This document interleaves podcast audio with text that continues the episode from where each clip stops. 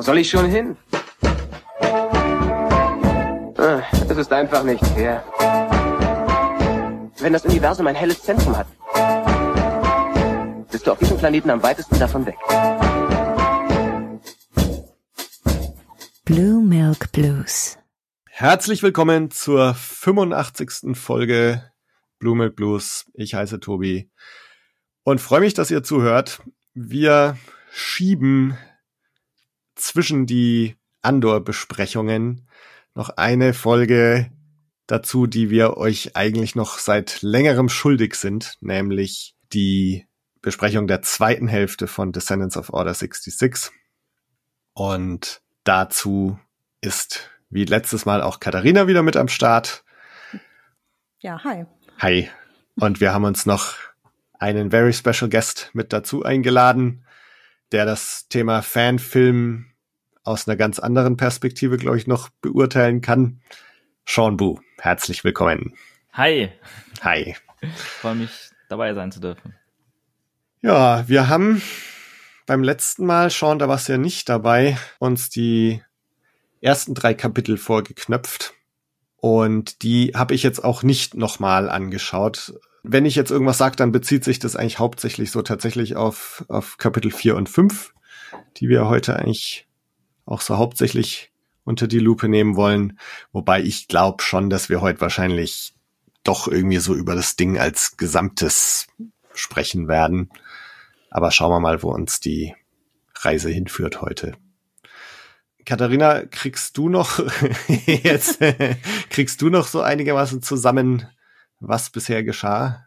Ach du lieber Himmel, da, in diesem Fanfilm passiert dermaßen viel, dass es irgendwie hätte ich das äh, als Hausaufgabe mir wahrscheinlich aufschreiben müssen. So Vielleicht hätte ich dich vorwarnen sollen, dass ich diese Frage stelle. ist beim letzten Mal. ähm, ich versuche mich mal an das zu erinnern, was ich noch weiß. Wir haben einen ermordeten Jedi, der, der eine Familie zurückgelassen hat, beziehungsweise genauer gesagt einen Sohn namens Galve, der hier der Protagonist ist und der halt den Mord seines Vaters aufdecken möchte und dabei diverse ja, Stationen durchläuft und diverse Leute trifft, um irgendwie herauszufinden, was da passiert ist. Unter anderem auch eine Mon Mothma, die er aber irgendwie schon zu kennen scheint aus äh, wahrscheinlich irgendwie Backstory-Gründen, denn äh, das äh, Team von äh, Descendants war ja sehr fleißig und hat ja auch diverse Hörbücher oder sagen wir mal Bücher um diese ganze Geschichte herum auch entwickelt sozusagen. Ach, also wenn man krass. möchte, kann man da noch viel tiefer eintauchen in die Materie, warum, wieso, weshalb alles so ist, wie es ist. Genau, da trifft er ja einen wenn ich mich jetzt richtig erinnere, früheren Klonsoldaten, der mit seinem Vater zusammen gedient hat, der ihn irgendwie von der einen Station zur nächsten bringt, einen Bib Dörker, den Gangster Twi'lek, wie ich ihn persönlich in meinem Kopf immer nenne, der ihm irgendwie auch aus eher zwielichtigen Gründen ein bisschen weiterhilft. Wir springen ein wenig von Tatooine zu Alderaan zu Nar Shaddaa ist, glaube ich, auch dabei. Mhm. Und natürlich äh, bekommt auch Darth Vader Wind von der ganzen Sache und will wissen, was da, wer da ihm auf der Spur ist und hat dabei einen äh, Gehilfen namens Nilas, der von der Maske von Darth Nihilus besessen ist, glaube ich. Ich hoffe, ich habe jetzt den richtigen Darth Mhm. äh, genannt aus äh, Knights of the Old Republic. Ja, und ich glaube, am Ende von Folge drei sind wir ja schon ganz gut auf dem Weg in den Showdown eigentlich mehr oder weniger.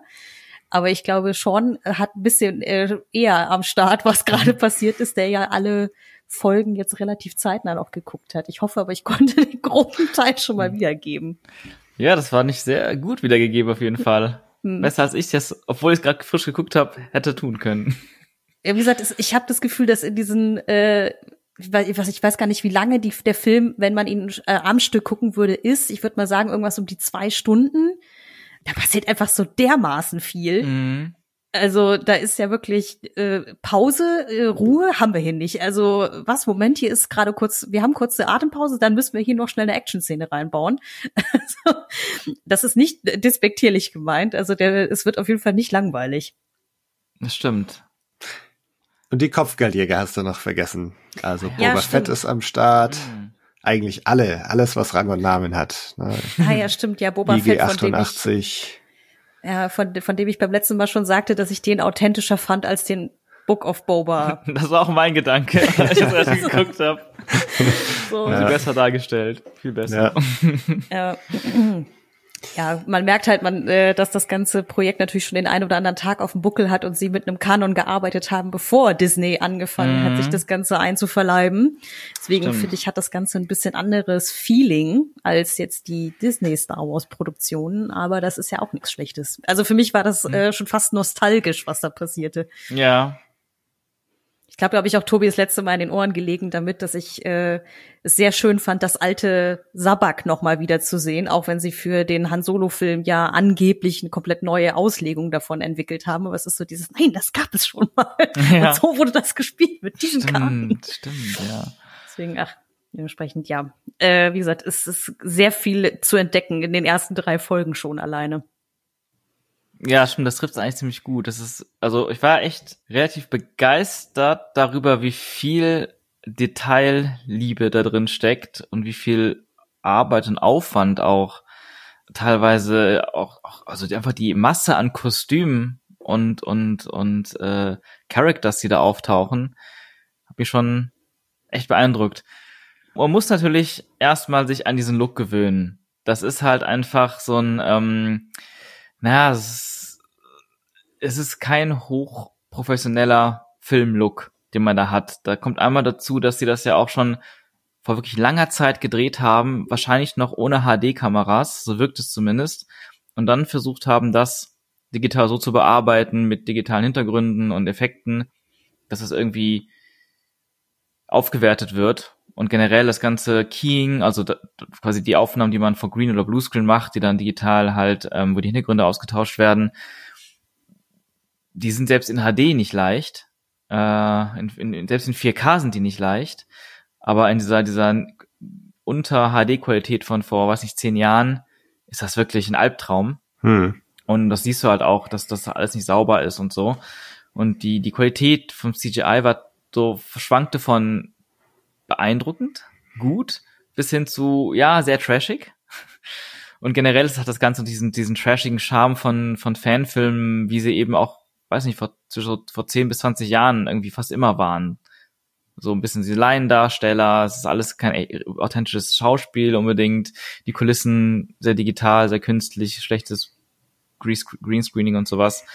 Ähm, aber wenn man das einmal akzeptiert, dann war ich wirklich, also dann hatte ich auch echt Spaß damit, muss ich sagen, und ähm, war wirklich begeistert davon, wie viel, ähm, ja, wie viel einfach, wie viel da drin steckt.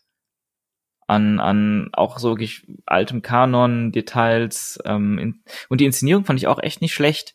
Ähm, war teilweise echt beeindruckt, dass die auch so Action-Szenen gut hinbekommen haben, weil das ist auch so eine Sache, die gerade Fanfilme in der Vergangenheit wurden oft von nicht Filmemachern gemacht, sondern wirklich von Leuten, die einfach Star Wars Fans sind, die coole Kostüme haben, die ein paar coole Ideen haben und dann einfach so auf, aus Eigenantrieb versuchen, was zu filmen, so ohne es irgendwie gelernt zu haben und zu schneiden. Und ähm, dafür fand ich das hier, also ich weiß jetzt nicht, was deren Hintergrund ist, wie viel Erfahrung die haben und hatten, aber ich habe das jetzt einfach mal so ein bisschen gleichgesetzt mit dem, was, was jetzt, was ich so in den meisten Fanfilmen in der Vergangenheit gesehen habe. Und dafür fand ich es halt teilweise überraschend gut inszeniert und erzählt, eigentlich so, was jetzt einfach so Kamera und Schnitt angeht. Ja. Ja, ich meine, die Story, jetzt ganz kurz gesagt, ist einfach, ne, drei Freunde sind nach Tunesien gefahren in Urlaub und haben gedacht, hey, lass uns da einen Film drehen und, und so ging das irgendwie los und dann, Mhm. ne, dann ist halt ist mehr und gewachsen. mehr draus geworden und Mhm. dann ist das so nach und nach gewachsen, aber ich glaube, der, der ursprüngliche Antrieb oder Impuls dahinter war tatsächlich ne, ein paar Kumpels zusammen im Urlaub und jetzt machen wir das mal. Und ähm, Lars und Co. waren jetzt eben auch wieder auf der Norris ForceCon und haben so ein Mhm. paar Behind-the-Scenes-Sachen gezeigt und ähm, haben sie auch von Tatooine oder von Tunesien äh, haben sie ein paar Ausschnitte gezeigt. Sie sind da halt an die Originalschauplätze Mhm. gegangen und haben halt ohne Genehmigung da so Guerilla-mäßig irgendwie gefilmt und haben sie auch so ein Behind the Scenes gezeigt, wo dann irgendwie so ein Security-Mann halt auftaucht äh, und dann steht er da im Stormtrooper-Outfit rum. Jetzt kommt dieser Security-Mensch rein und, und scheucht sie da weg. Ähm, und es ist halt so, auch ganz oft irgendwie beim, beim Dreh so gewesen, dass sie halt irgendwie so, ja, Guerilla-mäßig irgendwie das gemacht haben und viel improvisiert haben und, mhm. und so und, und Learning by Doing. Und ja, und so ist das Ding jetzt entstanden. Mhm. Und ich habe es beim letzten Mal schon gesagt, also was du jetzt gerade gesagt hast, ne, so dieser trashige Fanfilm-Look und so. Ähm, ich fand ja ziemlich geil diese 80er Jahre Intro, das Kinderzimmer ganz am Anfang ja, und dann die VHS-Kassette. Mhm. Und ich mhm. glaube, diese Nostalgie und, und so, was, was da so mitschwingt, das ist für mich irgendwie so der, der Schlüssel zu diesem Film. Also, dass das alles halt so, so ein bisschen nostalgisch, ähm, Kinderzimmer und, und vielleicht auch so, na, die, Kinder von damals sind jetzt erwachsen geworden, sind aber im Herzen immer noch Kinder mhm. und machen jetzt halt so einen Film. Ne? Und ähm, genau, und ich, ich denke dann auch mit, mit dem so, wenn man, wenn man das so akzeptiert und so, dann, dann kann man damit, glaube ich, schon viel Spaß haben. Ja. Ja, mich hat es auch, auch oft, ähm, also ich fand es auch sehr nostalgisch und mich hat es oft auch an so alte Videogames von Star Wars erinnert. Ähm, Gerade so Spiele wie Jedi, Jedi Knight oder ähm, Rebel Assault, wo man ja auch mit Schauspielern so Zwischensequenzen gedreht hat, mhm. die dann auch halt mit der Technik von, weiß nicht, Anfang 90er oder Mitte 90er dann auch Sub HD in ähm, irgendwie auch mit Greenscreen und so gefilmt worden und wo auch alles nicht wirklich echt aussah und das auch Schauspiel auch oft sehr laienhaft war und die Hintergründe sehr offensichtlich digital, aber irgendwie trotzdem gerade als Kind geil genug, um halt irgendwie nochmal so eine, einfach noch eine neue Star Wars Geschichte irgendwie zu erleben als Spiel. Ja. Und das hatte irgendwie so ein bisschen diesen Flair manchmal. Das hat mich irgendwie daran erinnert. Ja. Das fand ich irgendwie ganz schön. Ja. Und daran habe ich tatsächlich beim Gucken auch gedacht. Also ich weiß noch irgendwie gerade ich weiß nicht warum, aber gerade an die äh, Cutscenes aus Jedi Knight mit Kyle mhm. Katan kann ich ja. mich so gut erinnern, wie er da so wirklich mega mies eigentlich in diese Nar Shaddaa Bar am Anfang reinge ja reingemacht ist sozusagen. Mhm. Ähm, aber ja, irgendwie klar, ich meine, wie alt war ich denn da? 14 oder so, als mhm. das Spiel rauskam, ne? Und halt irgendwie genau diesen Nostalgieträger hat es irgendwie, glaube ich, erwischt, dieser Film. Ohne aber, dass es so Fanservice-mäßig sich anfühlte. Yeah. Also es waren jetzt nicht so in your face, übrigens, hier kennst du das, kennst du das, kennst du das, mhm. sondern ähm, ich, man, man merkt dem Ganzen halt irgendwie so an, dass man einfach dieses Gefühl, was man mit, mit wahrscheinlich verschiedenen Star Wars Medien verbindet, da so nachempfinden oder neu erschaffen oder für sich selber erschaffen wollte eher. Mhm. Ähm, und ähm, das, also da, das Gefühl lässt auch nicht nach. Also es wirkt ja laienhaft klar beim Gucken in vielen Stellen, aber es wirkt nie so, ähm, jetzt fällt mir das deutsche Wort natürlich mal wieder nicht ein, aber so sloppy, so hingerotzt. Es wirkt ja. nie so, als ob einer keinen Bock gehabt hätte. Das stimmt. So, nach dem Motto, ja, ich schneide das jetzt so, es passt dann schon. Sondern ähm, dass sie, glaube ich, selbst in den schwierigen Sachen oder wo halt die Ressourcen sehr begrenzt waren oder ähm, Security-Leute am Gardasee hinter einem her waren oder wo immer sie, ähm, äh, sie versucht haben, echt das Beste rauszuholen irgendwie. Und ich meine, ich glaube, die haben ja 2006 angefangen, ähm, muss man sich mal reinziehen. Krass. Ich meine, in dem gleichen Jahr ist YouTube erst live gegangen. Also da konnte man noch nicht oh. eingeben, irgendwie, wie filmt man vor Greenscreen und hat 80.000 mm. YouTube-Tutorials bekommen. So, ja, das ist, ja, ich, stimmt. hart erarbeitetes Wissen da zum Teil mhm. hinter. Also ähm, dementsprechend äh, auch, also, dass ich einfach selber äh, großen Respekt davor hatte, weil äh, gerade, ich meine, ja, sie haben halt mit Voice Actern gearbeitet, dann um äh, da die Stimmen drüber zu legen, offensichtlich mhm. von den Figuren. Und es gibt ein, zwei Stellen, wo es halt nicht lippensynchron ist oder das, das, das, das Schauspiel nicht so richtig zu der Tonlage passen mhm. möchte, ähm, weil irgendwie Overacting und die Stimme so ein bisschen zu flach war dafür oder umgekehrt. ja, Aber ähm, ey, ich hatte gedacht, ey, scheiß drauf. Und es ist halt mhm. eben keine 80 Millionen Dollar Produktion. Es ist halt, glaube ich, ich weiß gar nicht, ob die irgendwie auch sowas wie ein, wie ein Kickstarter oder sowas überhaupt hatten oder ob die die ganze Nummer komplett aus eigener Tasche finanziert haben. Also, ähm, ich glaube ja, aber. Ich glaube tatsächlich letzteres. Ähm, da habe ich mich auch, glaube ich, mit dem Lars drüber unterhalten.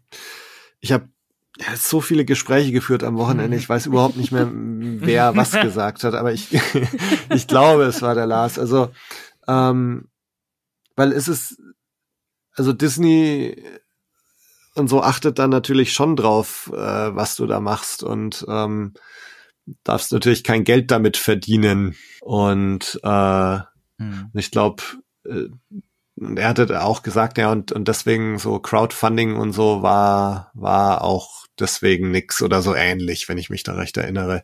Also es ist dann tatsächlich so einfach in, mit, mit ihrer Zeit, mit ihrer Freizeit, mit ihrem Geld, ähm, oder mit, mit der Leidenschaft von anderen Leuten auch entstanden. Also er, er hatte auch, er, er war ja auch schon mal im Podcast vor, vor paar Folgen und da hatte er auch mhm. erzählt, dass sie dann halt, als dann die Leute so davon Wind bekommen haben, dass es dieses Projekt gibt, dann haben sich halt auch Leute bei ihm gemeldet, so hey, ich hätte Bock mitzumachen, ich mache Props oder ich äh, habe ein Stormtrooper-Outfit oder andere, die halt sagen, hey, ich äh, kann digitale Modelle machen und so und und so hat dann haben dann die meisten Leute halt tatsächlich so einfach dazu beigetragen.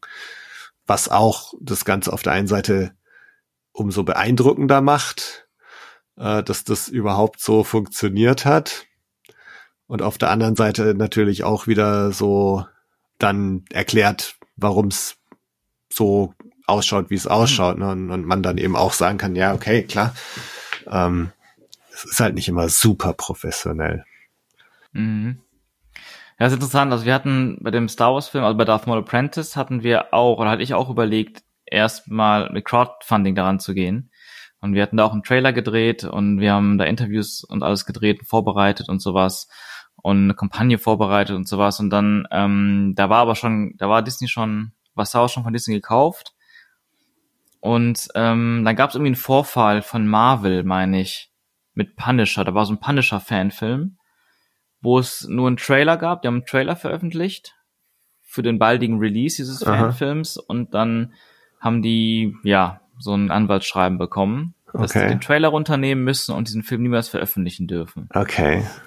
Und das war richtig heftig, wo ich auch nur dachte, boah, die haben wahrscheinlich auch Jahre dran gearbeitet aus eigener Tasche. Und ähm, also es sah auch sehr hochwertig aus, also der Trailer. Und natürlich dann war so das Argument des, des Schreibens Verwechslungsgefahr.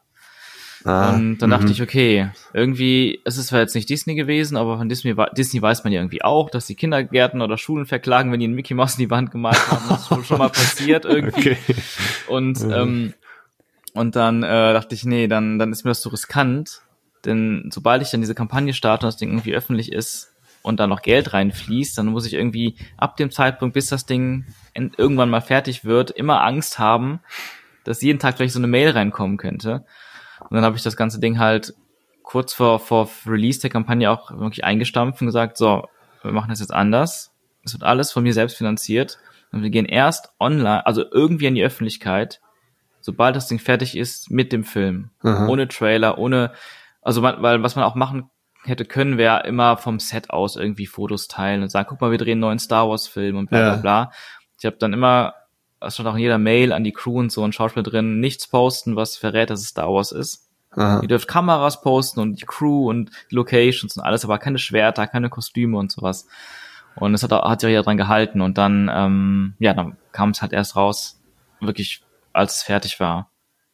Aber ich glaube im Endeffekt, ich habe das ja immer trotzdem immer ab und zu in der ganzen Zeit der Produktion von Darth Maul immer wieder mal so beobachtet, was auf Kickstarter und anderen Plattformen wenn man Star Wars eingibt, so zu finden war. Da gab es eine Reihe von Star Wars Projekten. Teilweise waren es Fanfilme, teilweise, war, teilweise waren es irgendwelche Buchprojekte oder oder ähm, oder Brettspielprojekte, also von Fans und die haben, die liefen auch scheinbar durch. Die waren zwar meistens nicht erfolgreich, aber da ist scheinbar auch nichts Negatives von Seiten Disney passiert. Also ich glaube tatsächlich im Nachhinein hätte man keine Probleme gehabt mit dem Crowdfunding.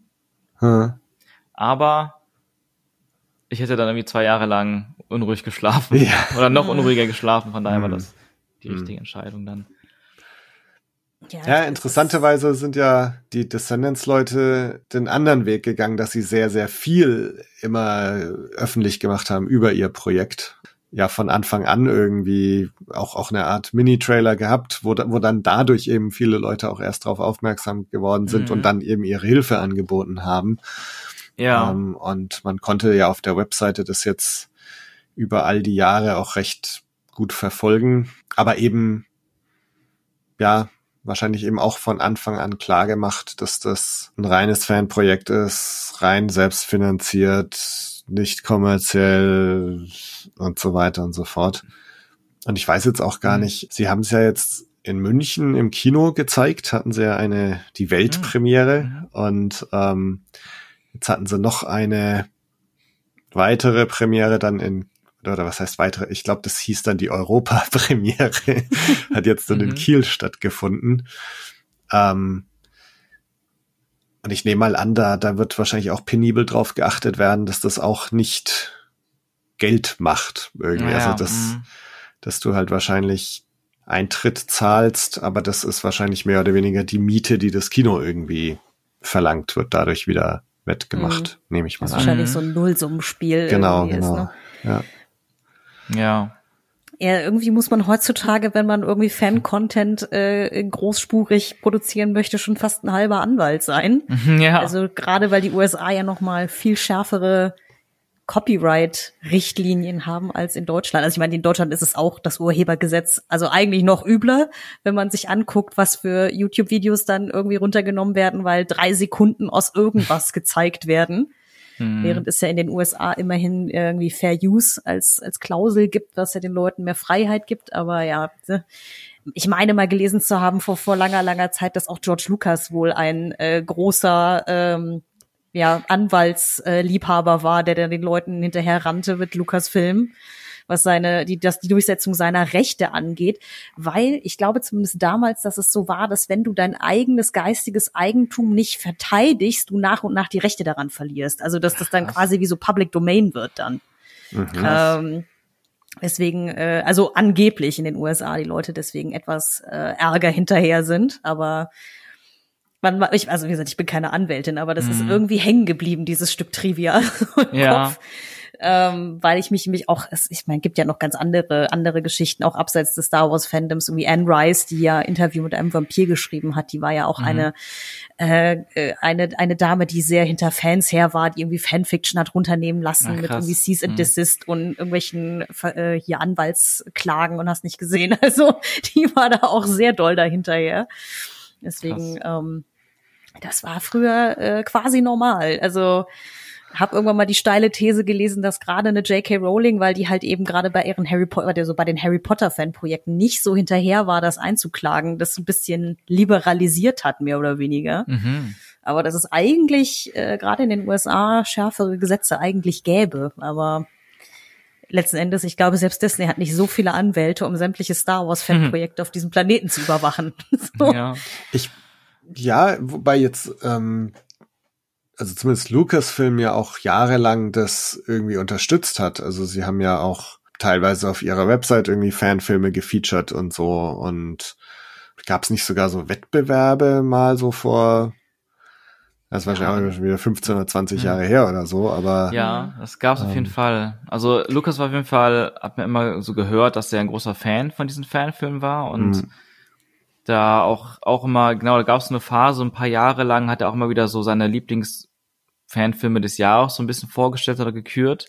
Ja. Und ähm, aber ich kann mir halt auch vorstellen, also ich meine, sagen wir so, es ist ja auch irgendwo noch mal extra gratis Werbung und die ja, Community genau. ist, ist aktiv und die Marke lebt weiter. Gerade in der Phase, dass viele Fanfilme entstanden ja auch ursprünglich zwischen Episode 6 und 1, also wo, wo noch nicht so wirklich klar war, dass was Neues kommt oder wo es vielleicht gerade so die ersten Gerüchte zu Episode 1 gab, Mitte der 90er.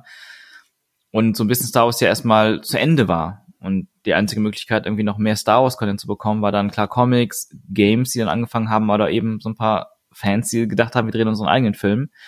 Und ähm, während der Prequels und auch danach gab es halt auch immer immer mehr Star Wars Filme, weil auch gerade die Kameras irgendwie besser und zugänglicher waren und, und die Leute dann irgendwann rausgefunden haben, wie man sehr leicht Lichtschwerter am PC macht. Und dann, dann gab es einen richtigen Boom an Fanfilmen, die waren halt alle immer, fast immer komplett so, dass die sehr amateurhaft wirken, dass du immer direkt gesehen hast, ja, es ist ein Fanfilm. Und, und ich weiß auch, dass so im Freundeskreis zum Beispiel, ich war jemand, der hat das immer alles super aufgesogen an Fanfilmen. Das fand ich auch mal sehr inspirierend, weil ich auch schon in der Schulzeit immer dachte, ich will auch mal so einen Fanfilm drehen. Mhm. Und aber die meisten, denen ich das so gezeigt habe aus dem Freundeskreis, die aber auch Star Wars geil fanden und sowas, die, die konnten damit nicht viel anfangen, weil das einfach zu denen zu billig aussah, ne? so zu Mhm. amateurhaft, so nicht interessant. Und ich kann mir halt gut vorstellen, dass so ein George Lucas da auch das super toll fand, vor allem, weil es eben keine Verwechslungsgefahr gab, weil das Ja, ist immer so das große ja. Thema dann auch. Und heutzutage ist die Qualität oder kann die Qualität ähm, dann auch wirklich so hoch sein, dass man ja eben in diese Verwechslungsgefahr kommt. Und wer weiß, ob wenn, wenn George Lucas jetzt aktiv wäre, als, als Chef noch und weitere Star Wars macht, vielleicht fände er das auch nicht mehr so cool. Oder vielleicht auch gerade umso, umso cooler, wer weiß. Ja. Ich glaube, so rein aus der technischen Sicht fände er das immer cool, weil ich glaube, der war Mhm. immer so ein Film-Nerd, der Mann. Also jetzt mal vom, unabhängig von dem, was er, ähm, was er Inhalt, also was er halt in Inhalt produziert Mhm. hat, aber dass er halt Stimmt. alleine Firmen wie Skywalker Sound und so gegründet hat, sagt ja, glaube ich, Mhm. genau aus, was er für ein Technikfreak eigentlich ist. Ähm, Voll, ich ja. glaube, also worauf ich mich eher bezog, ist, glaube ich, all- alle Projekte, die irgendwie in der Gefahr liefen, kommerziell erfolgreich zu Mhm. sein. Äh, Das ist ja, glaube ich, heute sogar noch viel eher gegeben, wo halt in der Content-Creator-Welt das eigentlich, ich will nicht sagen normal ist, aber wo man ja sehr schnell geneigt ist, Fan-Content, den man gut findet, zu bezahlen. Also quasi wie so, Mhm. wie so, als wenn du halt einem Straßenmusiker Geld geben würdest. Ja, So, und das, ich glaube, da fangen wir, fängt es dann immer an, wo es dann brenzlig wird. Ne? Also Mhm. dieses, dass man im Zweifelsfall sogar sagen muss, ich, ich darf halt leider kein Geld dafür nehmen, für das, was wir hier gemacht haben, auch wenn man selber unfassbar viel Geld drin versenkt hat, wahrscheinlich in so einem Ja. Projekt. ja. Das stimmt. Aber- Das war doch, Sean, bei dir war das doch auch der Anspruch eigentlich, ne, einen Film zu machen, der so aussieht, als könnte das ein offizieller Film sein. Richtig, ne? richtig. Das war das Ja. Ziel, das war der Anspruch, weil eben bis, ja, eigentlich mehr, ich würde würd fast, fast sagen, wirklich bis dato die Filme eher wirklich immer diesen Amateurscharme hatten. Und ich wollte, ja, ich wollte, ich wollte da auch was Neues machen. Ich wollte da irgendwie das erste Mal, das hatte ich mir zum Ziel gesetzt, einen Fanfilm machen, den man wirklich ernst nehmen kann als Film und nicht nur, ach cool, das ist einer von diesen Fanfilmen, ist ja ganz nett, sondern wirklich so, okay, das kann man wirklich ernst nehmen und gucken und als Star Wars Fan kriegt man eine neue Star Wars Geschichte, eine kleine in dem Fall.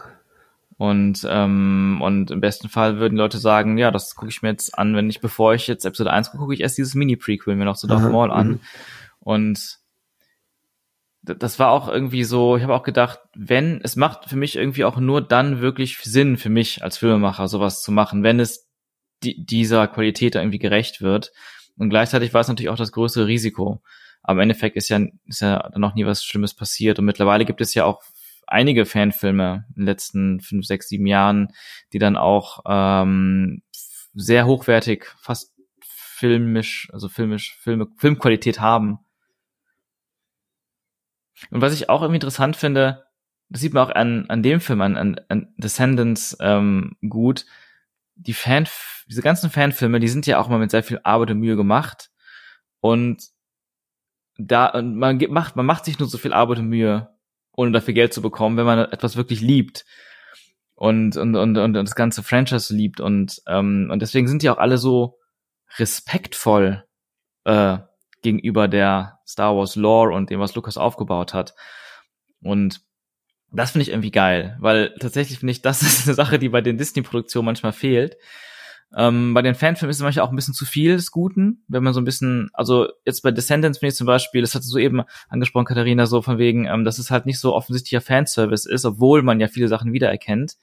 Und das habe ich mir auch aufgeschrieben ähm, beim Gucken, dass ich ähm, man, man sieht überall die Sachen, Pit-Droids oder alle möglichen Fahrzeuge und, und, und, und Gefährte und Roboter, die da rumlaufen, die sie vielleicht auch irgendeiner, weil es gibt auch online ganz riesen Bibliotheken von Star Wars Models, 3D-Modellen, die man runterladen kann, ähm, die einfach andere Artists gemacht haben und die wirklich super hochwertig aussehen. Das bietet sich natürlich auch an, bei so Fanfilmen ganz viel davon runterzuladen und die einzusetzen, wo es nur geht. Ähm, aber ich finde jetzt bei Descendants zum Beispiel fand ich das sehr gut in der Hinsicht, dass es für, für mich einfach die Welt authentischer gemacht hat und, und, und detaillierter und gefüllter. Ähm, und deswegen, ich weiß nicht, ob das dann auch Fanservice ist. Wenn es Fanservice ist, dann würde ich sagen, es ist guter Fanservice, weil er eben nicht so in die Fresse ist, sondern wirklich so, Mhm. ja, das gehört halt dahin, weil es in dieser Welt eben diese Roboter gibt, Mhm. die halt diese Arbeiten machen und dann macht Sinn, dass sie da auch rumlaufen und ihre Arbeit machen. Und das Mhm. finde ich halt sehr cool. Und bei Disney war es jetzt sehr lange Zeit, zumindest bis Mando so, dass die sich so gescheut haben, irgendwie, weiß nicht, so bekannte Aliens zu zeigen, bekannte Roboter zu zeigen und solche Sachen. Ja. Ich habe mich da tatsächlich auch gefragt, warum es sich nicht so in your face mäßig anfühlt. Vor allen Dingen, wenn wir jetzt mal zum Ende der äh, fünf Episoden springen, da gibt es ja Mhm. dann zum Abschluss noch diese Szene mit äh, Yoda auf Dagobah. Ach ja. Wo ich halt dachte, das ist halt, also wenn das jetzt eine offizielle Disney Plus Serie wäre, Mhm. dann wäre diese ganze Szene so, ne, so ein bisschen wie halt Qui-Gon am Ende von Obi-Wan, der dann mal kurz auftaucht, nur damit er drin war, so und alle Mhm. einmal klatschen können. ja, Ähm, So, oder ausrasten oder wie auch immer. Mhm. Äh, ich gebe ja zu, ich bin ja ein Qui-Gon-Fangirl, dementsprechend Ich hat's mich jetzt nicht so gestört, aber äh, nein, aber beim Gucken jetzt von Descendants, ich habe halt Mhm. eigentlich eher gedacht, ich meine, klar hat diese Puppe nicht Jim Henson-Qualität, die sie da Mhm. gebaut haben. Aber so schlecht war sie jetzt auch nicht gebaut. Ja. Und ich habe eher gedacht, was für eine krass fucking Mühe, sich die, dieses, diesen Yoda zu bauen, nur für diese eine Szene. So. Und Ja. halt auch, also, ne, und halt auch einen echten Yoda zu bauen und nicht zu sagen, okay, ja, nee, komm, wir machen es so ein bisschen George Lucas-Style und bauen dann doch überall ein 3D-Model hinterher rein. ja. So. Ich glaube, dass das, also weil man so ein bisschen antizipiert, wie viel Arbeit dahinter steckt, alleine diese blöde Puppe zu, zu herzustellen, ans Set zu bringen, zu bedienen, mit ihr zu filmen, Mhm. dann fühlt es sich schon gleich nicht mehr an wie, ja, hier ist noch ein Knochen, den wir euch hingeworfen Ja, ja, haben. So. Voll, Ähm. ja. Ich, ich, ich dachte auch, ja, diese Szene mit Yoda ist vielleicht auch eine Spur zu viel am Ende. Muss jetzt nicht sein. Und ich, ich habe mir das schon alles, also ich war schon so gut drin, dass ich das schon alles so mir auch mit den alten Filmen so versucht habe, so zu, zu kombinieren, dass es halt auch alles stimmig ist. Deswegen fand ich auch das Ende von der letzten Folge sehr stimmig. Das war ja quasi das alternative Rock One Ende jetzt, Mhm. ähm, wo sie ja sogar gesagt haben, dass Kal-Katan gerade die letzten Teile der Todessternpläne gefunkt hat und jetzt der Sternzerstörer ankommt, die nach Tatooine reisen müssen und er dann sagt, ah, ich kann nicht nach Tatooine, ich werde gesucht, was eigentlich ein ziemlich smarter Drehbuch-Move war, um ihn dann rauszuschreiben aus der Geschichte, Ja. obwohl er da, wo er gerade ist, auch was voll Sinn gemacht hat von der Geschichte, die sie erzählt haben, auf der, auf dem äh, Blockhead Runner. Ja, und äh, das hat sich alles irgendwie so gut eingefügt. Aber bei Yoda dachte ich so, nee, Yoda darf nur von Luke gefunden werden. Der- Da kann jetzt nicht jeder einfach vorbeikommen und dem irgendwas geben. Ich glaube, das ist so Ja. ein Ding, das war im alten Kanon, glaube ich, nie ganz bekannt, wie viele Leute wussten, wo, also dass Yoda auf Dagobah abhängt, so. Mhm. Ich meine, äh, es ist ja in dem, in dem Fanfilm ja auch so, dass es halt total normal ist, dass Jedi Familien haben und so, was ja selbst George. Lucas so geschrieben hat nach dem Motto so, nein, und das geht gar nicht und das sind alles eigentlich Stimmt. irgendwie Mönche im Zölibat und so. Mhm. Ähm, aber ja, ich stimme dir zu, vor allen Dingen, weil es halt so nicht vorher in der Geschichte auch verankert wird, weil ich habe, er sagt ja irgendwie zu Bib Dörker, glaube ich, irgendwie, ja, äh, ich bringe die Maske irgendwo hin, wo sie sicher ist. Mhm. Und dann habe ich gedacht, keine Ahnung, er fliegt jetzt zurück zu Mon Mothma nach Alderan oder Gott weiß wohin und Mhm. dann wird das Ding halt mit Alderan irgendwie in die Luft gesprengt oder so. So. Das weiß ich nicht, was. Stimmt, Ach so. das smart, weil Stimmt. dann wäre sie auch wirklich raus aus der Geschichte, ne? Das Ja, wäre echt nicht ja, schlecht. das, ja, ja, stimmt. stimmt. Punkt. Das, So, und dann, Ja, also ich meine, letzten Endes gut. hat es irgendwie von der Herleitung auch Sinn gemacht, weil das Ding ja dann in dieser, äh, dieser Höhle der dunklen Macht irgendwie landet und so und das Mhm. da Ach Sinn ja, machte. Ja, okay. Ähm, mhm. Die Luke dann ja findet. Aber ja, ich geb, äh, ich, ich stimme dir zu, Sean, in meinem Herzen habe ich auch gedacht, nein, nur Luke darf Yoda ja. finden. Also ein bisschen. Ich habe mir auch so gedacht, ähm, wo du es gerade noch so ein bisschen erzählt hattest, äh, so schön zusammengefasst, wie, viel Mühe da drin steckt und sowas, wenn nicht einfach sowas in Knochen hinwirft, dachte ich auch, dachte ich aber gerade so im Zuhören, oder haben sie einfach auf irgendeiner Convention Leute kennengelernt, die so eine super coole Yoda-Puppe hatten und gedacht, ey, ey, lass die mal einbauen, diese Puppe ist super. Wir schreiben da schon irgendwie eine Szene zu. Also quasi, dass, dass nicht die Geschichte zuerst aber, sondern eher die, die Möglichkeiten. Das könnte ja auch Das sein. könnte natürlich sein. Aber auf der also anderen ich Seite. weiß, ich weiß ein bisschen was. Soll Ah, ja, ich es euch verraten oder wollt ihr es gar nicht wissen?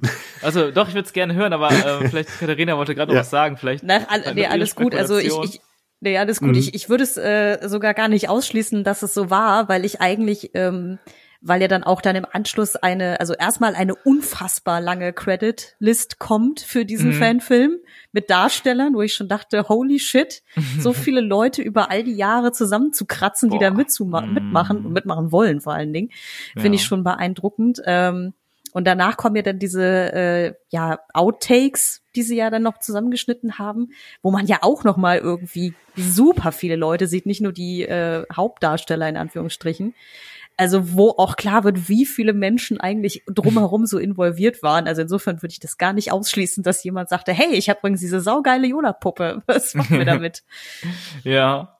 So, und jetzt darf Tobi, weil er schon vor, Wissen vor sich hingerinst. Äh, Also, ähm, das war jetzt in dem in dem Making of äh, nämlich zu sehen, was was sie gezeigt hatten am Wochenende. Ähm, also es ist der Yoda von Jörg Stegmüller. Ähm, Jörg Stegmüller, der auch vor Jahren schon mal zu Gast war, der ja so so ein ja Puppenbauer und und so ist da in Nähe von Stuttgart auch sein Stegmüller Skulpturen äh, Museum hat. Ich glaube, er war einer der ersten in Deutschland sogar, die einen Vader nachgebaut haben und so. Hm. Und der hat eben auch einen Yoda und ähm, der damals, ich krieg's jetzt nicht mehr so ganz zusammen, wahrscheinlich sagt das in der Folge von uns. Ähm, ich glaube, er war damals auch irgendwie im Austausch mit irgendwelchen Original-Yoda-Bauern oder so. Und das, das ist seiner. Also das ist, glaube ich, auch nicht einer, den er extra für den Film gebaut hat, sondern den es halt schon gab. Insofern kann es sehr gut sein, dass sie halt gesagt haben, hey, da gibt's doch diesen Jörg Stegmüller Yoda. Ähm, wie wär's, wenn wir den noch einbauen? hm. Oder vielleicht ist der Jörg auch auf sie zugekommen. Keine Ahnung, wie rum, wie rum Ja. das jetzt lief. Aber insofern könnte schon sein, dass sie eigentlich gar nicht so daneben liegt mit diesem so, hey, da gibt's einen coolen Yoda, lasst uns den Mhm. einbauen. Ja. Ich meine, die Ähm. haben ja am Ende wirklich, also dann wirklich sehr viel bedient. Also ich fand ähm, die erste Hälfte besser von dem von der Reihe, äh, die ersten drei Folgen tatsächlich. Ich meine, vielleicht lag es auch daran, dass jetzt das einfach sehr viel war jetzt zu gucken und am Ende die Aufmerksamkeit vielleicht ein bisschen aufgehört hat. Aber da war es noch ein bisschen freier. Man hatte zwar auch sehr viel bekannte Orte, aber auch mal sowas wie nach Shada gezeigt und das eine oder andere neue. Ich fand es auch ganz, ganz spannend, wie die auf diesem Eisplaneten abgestürzt sind und da dieser Sternzerstörer lag und Boa Fett immer noch hinter denen auf den, denen auf den Fersen war und so. Das war alles so schönes Star Wars Abenteuer, was sich irgendwie ganz gut angefühlt hat. Und gegen Ende hat mir, glaube ich, so ein bisschen storymäßig, ja, weiß nicht, so ein größerer Clou gefehlt oder so ein größeres Finale, auch inhaltlich, wo das Ganze darauf hinausläuft. Und es war mir ein bisschen zu viel Knights of the Old Republic drin, ähm, was, wo ich dann wieder so ein bisschen dachte, okay, jetzt versuchen sie irgendwie alles, was die cool finden an Star Wars und Expanded Universe und Games zusammenzubringen. Und dann noch Yoda am Ende und so. Dann, dann hat es mich so ein bisschen verloren an der Stelle.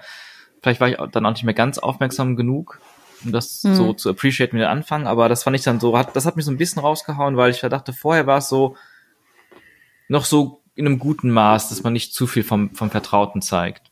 Das hat Mhm. mich sogar recht begeistert. Und dann, ja, das, das fand ich so am Ende.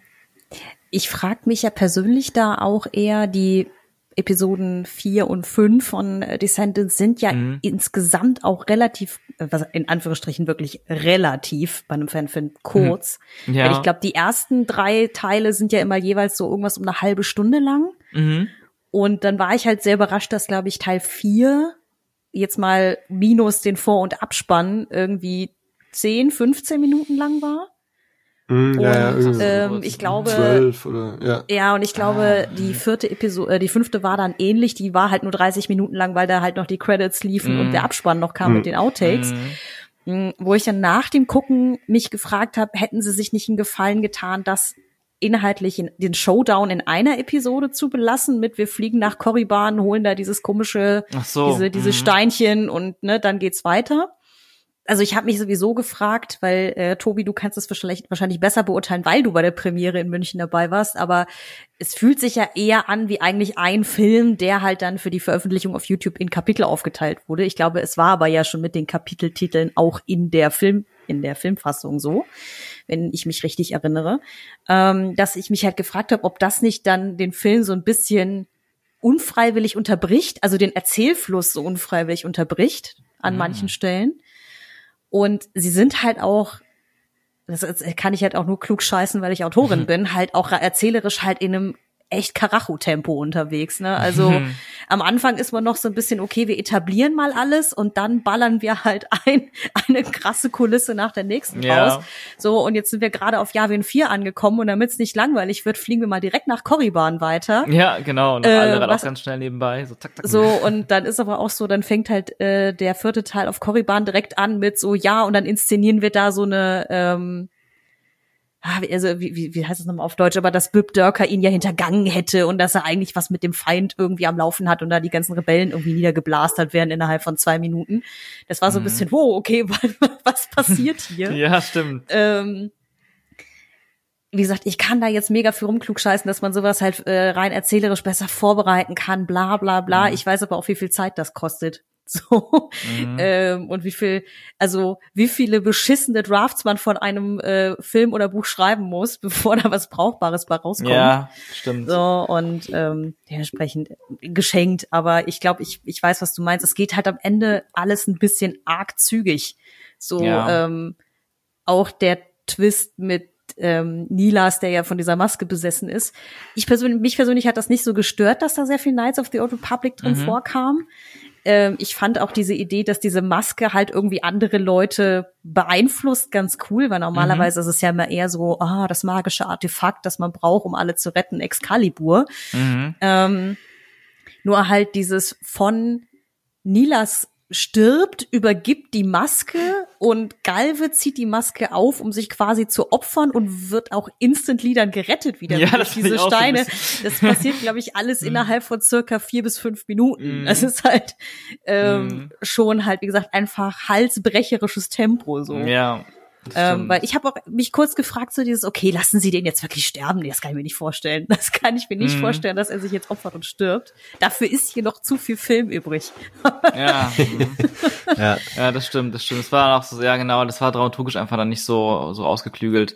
Und ähm, das hat mich, das hat mich auch echt ein bisschen überrascht, ein bisschen zum Schmunzeln gebracht, als er ihm dann so dramatisch diese Kugeln gibt und sagt, du musst sie aufbewahren und, und du musst sie an dich nehmen, um mir aus der Dunkelheit zu helfen und so. Und ich dachte, das ist auch von fast, als wäre das jetzt gleich zu Ende und man wird vielleicht das Ende oder das Schicksal von ihm ungewiss lassen. Aha. Und aber dann zack, direkt, direkt danach hier Kugeln reinsetzen, fertig, du bist wieder dabei. Ja. Let's go. so, okay. Ja, ich glaube, wenn man das, also heutzutage würde man dann mindestens noch ein Sequel drehen. Mhm, Ich weiß nicht, ob sie da noch mal 16 Jahre investieren möchten oder so. stimmt nicht. Das war schon Ja. Lebens, halbes Le halbe Lebensaufgabe, das Projekt wahrscheinlich. Ja, ja. Aber Ja. ich glaube, das, das, das Ding ist auch, also warum mir das, glaube ich, auch in, dem, in der ersten Hälfte besser gefallen hat. Und vielleicht, vielleicht nehme ich sogar schon einen Teil des dritten, der dritten Episode mit zu dem Part, wo ich mich, wo ich schon so ein bisschen angefangen habe, rauszukommen. Ähm, dass, dass es eben bis dahin, also dass das so, ein- so, ein, so ein Plot, so ein Abenteuerplot, eine Zeit lang halt sehr gut funktionieren kann, wenn es einfach von Setpiece zu Setpiece geht, auf der Suche nach etwas oder vielleicht von jemandem rumgeschickt wird und so. Aber irgendwann, so im letzten Akt, muss es halt, muss es dann halt irgendwie auch alles ähm, irgendwo hinführen und und ähm, ja irgendwie das Ganze rund machen oder irgendwie inhaltlich nochmal was draufgesetzt werden, was halt nicht nur ähm, wir, wir fahren jetzt acht verschiedene Planeten hintereinander ab und jedes Mal gibt es eine kleine Action-Szene. Und das, das kam dann nicht so richtig, wobei sie es auch ein bisschen versucht haben und da hab, deswegen hat es mich, glaube ich, so ein bisschen verloren. Und Korriban, ja, es war mir irgendwie auch bei, auf Korriban dann irgendwie alles zu Klischee. Dann zack, sind sie da drin im Tempel. Der Tempel sieht halt aus wie der Klischee-Sith-Tempel überhaupt, mit den Statuen und dem Diamanten in der Mitte, der leuchtet und so. Und dann ging alles so ganz schnell auch die Dialoge und was sie da gemacht haben. Zack, zack, zack. Ja, Hm. Aber Ich, ich glaube, so doll habe ich es nicht bewertet, weil ich Mhm. eigentlich eher dachte, so haben mir fehlt Korriban, weil ich mich bis heute nicht mit der Idee von Exegol an, anfreunden kann, Boah, wo nee. Mhm. Palpatine ja in Episode 9 abchillt, was ja so ein bisschen die Disney-Version von Korriban Ja. ist. Und ich glaube, der Planet war auch in den, zumindest in den Videospielen ja halt auch immer mega klischeehaft Ja, irgendwie Barren Wasteland, alles ist rot und Lava und so und eigentlich fand ich es aber eher spannend, wenn man halt schon länger im Star Wars Fandom unterwegs ist, wie viele von diesen Konzepten dann später anders weiterverwertet Ja. wurden, also irgendwie in Mustafar oder halt, was weiß ich nicht, in irgendwelchen anderen Planeten, Stimmt, ja. wo das dann da ausgebaut wurde. Ich habe, glaube ich, auch letztes Mal Tobi schon erzählt, dieses alleine wie halt quasi der Planet Datumir in der äh, irgendwo in einem Roman mal so als so ein krasses Idyll beschrieben wird und heutzutage ist es halt irgendwie so immer schön lila eingefärbt Ja, stimmt. äh, äh, eingefärbtes Ödland irgendwie. Mhm. So, hm. Da Ja, ist ein bisschen was passiert in der Zwischenzeit. oh ja. Naturkatastrophe. ähm, ja, es Mich ist hat, ähm, ja, interessant. sorry, Ja, alles gut. jetzt hab ich, bin ich voll reingegrätscht. Nee, Nee, mich hat, gut. ähm, also zum einen haben mich, hat mich Korriban so in seinen besten Momenten an Monkey Island erinnert. Ans allererste Spiel, wenn sie in, in die Unterwelt gehen, wo LeChucks äh, Mhm. Geisterschiff auf dem Lavasee liegt. Äh, so ähnlich Geil. kam mir das vor. Aber genau mit Korriban, also ich war auch so hin und her gerissen zwischen also auf der einen Seite so geil, Jungs, ihr schreckt auch vor nichts zurück, ne, so das ist nun wirklich sehr sehr schwer zu realisieren, ne, Korriban und Lava und Zeug, also klar, man muss das alles irgendwie mit CGI und Greenscreen und so weiter machen. Aber sie haben es halt versucht. Ne? Also das, das muss man ihnen schon mal anrechnen. So, sie sind vor dieser Herausforderung nicht zurückgeschreckt, ähm, hier Korriban so zu zeigen, wie sie es getan haben. Aber für mich ist es gleichzeitig auch dadurch die Szene aus dem ganzen Film, die einfach halt am unechtesten ausschaut. Ähm, Mhm. Wobei es da, es gibt wieder Szenen, die schauen sehr, sehr gut aus. Überhaupt wie im Film ganz viele Sachen, so die Anflüge auf die Planeten sind oft sehr cool geworden, finde ja, ich. stimmt. Mhm. Ähm, dann gibt's auch eine so eine größere Ansicht, wo du Bib Durka siehst, wie er so in den Tempel reinschlüpft. Äh, das, das schaut auch ganz cool aus, finde ich. Und dann gibt's aber halt wieder so Szenen, die einfach ja so nach Greenscreen und irgendwie reinkopiert Mhm. ausschauen, ähm, dass man halt sofort irgendwie rausgerissen ist. Da ist so ein bisschen Licht und Schatten so in, in diesen Szenen. Und ich habe mich da manchmal gefragt, ob es nicht letztendlich so beeindruckend das alles ist, ne, dass sie dann auch diese Vulkanlandschaft und dann fliegen noch irgendwelche Viecher im Hintergrund rum Mhm. und so, so beeindruckend das alles ist. Aber ob es nicht irgendwie stärker gewesen wäre, tatsächlich etwas weniger ambitioniert an die Sache ranzugehen, in, in die, ranzugehen in diesen Szenen und tatsächlich vielleicht mehr oder weniger sogar nur diesen Tempel irgendwie zeigen oder so, ne? Mhm. Ja, stimmt. Ähm, und ich glaube, so dieses, dass das alles dann auch so schnell ging, für mich lag das, glaube ich, tatsächlich so an der technischen Umsetzung oder vielleicht auch an den technischen Grenzen, die sie da gespürt haben. Hm. Ähm, ja. Das kann natürlich sein. Also das, wie du schon sagtest, man kann ihnen nicht vorwerfen, dass sie klein geträumt hätten. Mhm. Nee, nee, genau. Also dadurch, dass wir ja auch schon mal mit Tim gesprochen haben, also Phasen Shark, der ja die ähm, Fanfiction oder Begleitbücher, will ich sie eher nennen, das ist ja schon fast keine Fanfiction mehr, äh, geschrieben hat seinerzeit und das sind dann auch noch drei Bücher an der Zahl. Also da ist auch noch so viel Lore, die sie sich selber überlegt haben für ihre eigenen Charaktere und so weiter. Also wahrscheinlich hätten sie noch ein ganzes Stück mehr aufblasen können, wollen, tun, Ah, täten. So. Aber ähm, ja, ja, also ich, ich, ich glaube, ich bin eher auf dem Standpunkt, dass ich denke, ja, es sieht vielleicht nicht super geil aus, aber irgendwie ziehe ich meinen Hut davor, dass sie gesagt haben, so, wir könnten das jetzt rausstreichen, wir könnten jetzt irgendeine random Wüste nehmen, wie wir es bei Obi, wie sie es bei Obi-Wan gemacht haben, so, Mhm. und, und dann so tun, als wäre das Korriban. Nee, wir, wir geben zumindest unser Bestes so, ne, weil wir wollen das da drin haben. Ja, ja. Mhm. Ja, Deswegen, ich meine, voll. ja, also rein aus dem vom filmischen her, ja, hätte man wahrscheinlich vieles besser machen können, aber äh, also ich ziehe meinen Hut davor, dass sie gesagt haben, nee, wir packen's rein. Mhm. Ja, ich habe ja auch, auch oft gedacht, dass, dass ähm, beim Gucken, wenn man das jetzt aber alles einfach mit so einem richtigen High-End-Budget und voll, voll Profis hinter den Kulissen umgesetzt hätte, natürlich auch im Schreiben Verbesserungen, aber einfach so diese Art von Story und diese Orte, die sie besuchen, die Situationen, die entstehen hier und da, ähm, das wäre schon ziemlich geil dann geworden. Also Mhm. es ist schon eine echt gute Grundlage und ich fand es eben auch irgendwie so schön, die haben, ja eigentlich wie du sagst, so, die haben es einfach gezeigt, so wie es halt ging. Die haben einfach auch volle Straßen auf verschiedenen Planeten gezeigt, wo alles mögliche rumgelaufen ist und rumgeflogen ist.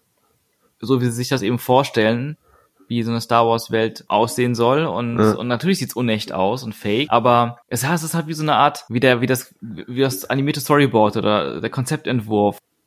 Mhm. Eigentlich sogar schon näher am, am finalen Produkt.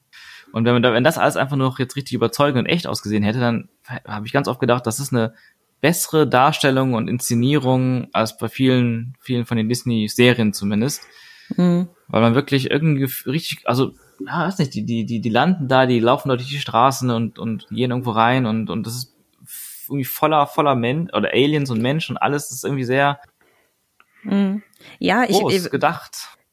Also ich meine, wie du schon sagtest, ne, klar, der Look ist jetzt überhaupt nicht High-End, aber wenn man das vergleicht, ich nehme noch mal Obi-Wan, ähm, der, der Kampf in der Kiesgrube, ne? Also wie oft Uiuiui. haben Leute gesagt, das sieht aus wie schlechter Fanfilm. Also Mhm. wahrscheinlich, ja, ich persönlich kenne jetzt natürlich die ähm, oder lege nicht so viel Wert jetzt auf komplett die Optik und Kameratechnik Mhm. und hast nicht gesehen, aber schon allein die Wahl dieses Ortes, wo sich ja, Ja. viele schon dachten so, ey, hattet ihr kein Geld mehr für ein ordentliches Set oder was? Genau, genau. Ähm, und die haben sich halt gedacht, nee, wir machen eben nicht die Kiesgrube und tun so, als wäre es jetzt irgendwie Mhm.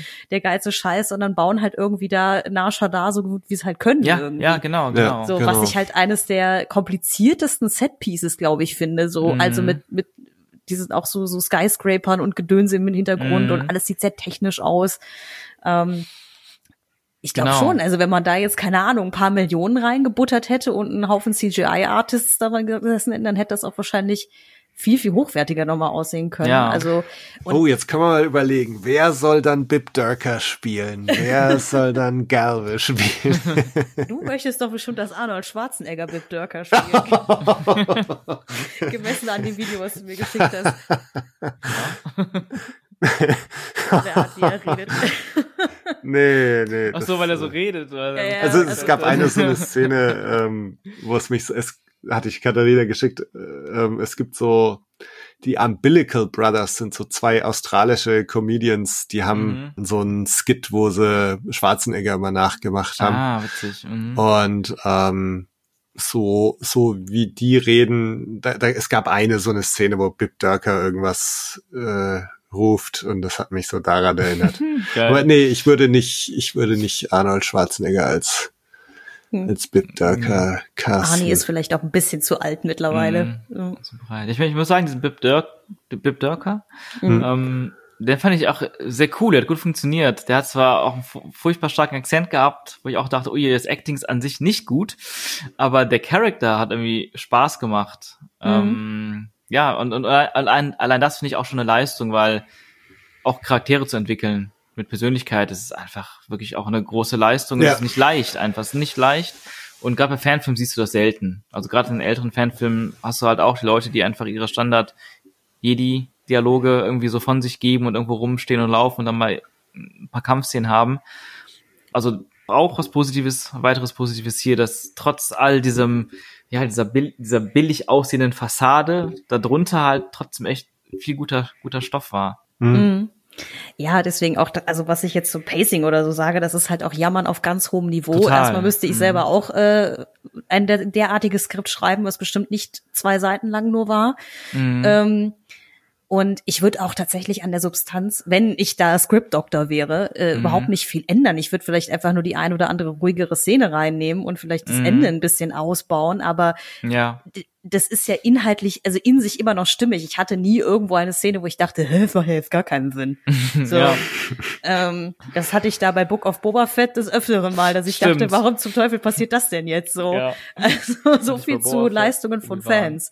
Also da Eben. ist schon, da Mhm. ist schon wahnsinnig viel Denkarbeit schon reingeflossen, bevor da überhaupt, glaube ich, irgendwie groß gefilmt wurde oder zumindest oder während Ja. sie gefilmt haben. Ähm, und ja, eben, ich fand auch, dass die Figur Bib Durker wahnsinnig gut funktioniert hat, auch eben als Kontrast zu dem Hauptdarsteller, Mhm. so, der ja eher so ein bisschen der, ich will nicht sagen, die Luke-Kopie ist, aber so ein bisschen ne, der unschuldige Junge, Ja. der irgendwie die Jedi-Fußstapfen seines Vaters tritt und der so ein bisschen gutgläubig ist. Ne? Und ich glaube, äh, ne, wie gesagt, die, die heben so ein bisschen gegenseitig ihre positiven Eigenschaften hervor. Und ja, da gibt es Mhm. genug Filme, die das nicht hinkriegen. Auch Ja, professionelle ja, Filme. Total, total. Muss ich echt sagen. Ich meine, ja, ich fand auch, den, den Hauptdarsteller war schon sehr Luke-ig. Gab es ein paar Momente, die sehr Luke-mäßig waren, ähm, aber ja, durch, durch den ähm, Side-Character war es echt eine gute Kombi und was ich irgendwie interessant fand, war, also vielleicht hat es ja auch irgendwelche Vorbilder gehabt oder Inspirationen gehabt. Ich hatte so ein bisschen, gerade bei dem Bib, Bib Dörker, ähm, auch so, so ein bisschen Spaghetti-Western-Vibes. Irgendwie so, so, so eine Art Sidekick wie der Ugly aus The Good, The Bad and The Ugly. Der Mhm. Schurke da, der dann immer so mitgezogen wird und mit Clint Eastwood, der aber immer sehr ruhig ist, irgendwie auch eine ganz spannende Kombination bietet. Und das liegt auch ein bisschen an den Locations, auch wo der, wo der ihn dann aufspürt in seiner Wohnung. Das war ja dann irgendwie, fühlt sich an, als wäre das so ein Set von, von einem Spaghetti-Western. Hm, Was aber auch irgendwie gepasst hat noch. Sie haben es dann auch, auch finde ich, halt ganz geschickt gemacht, dass sie dann da irgendwie so in einem Raum gedreht haben, der eben aussieht wie so eine, weiß ich nicht mehr, alte mexikanische Hütte irgendwie so. Ähm, aber dann haben die da halt irgendwie so einen halben Astromech-Druiden hingestellt und irgendwelche technischen Dinger hier und da verteilt und dann hat es schon so einen gewissen Star Wars-Charme wieder gehabt. Ja.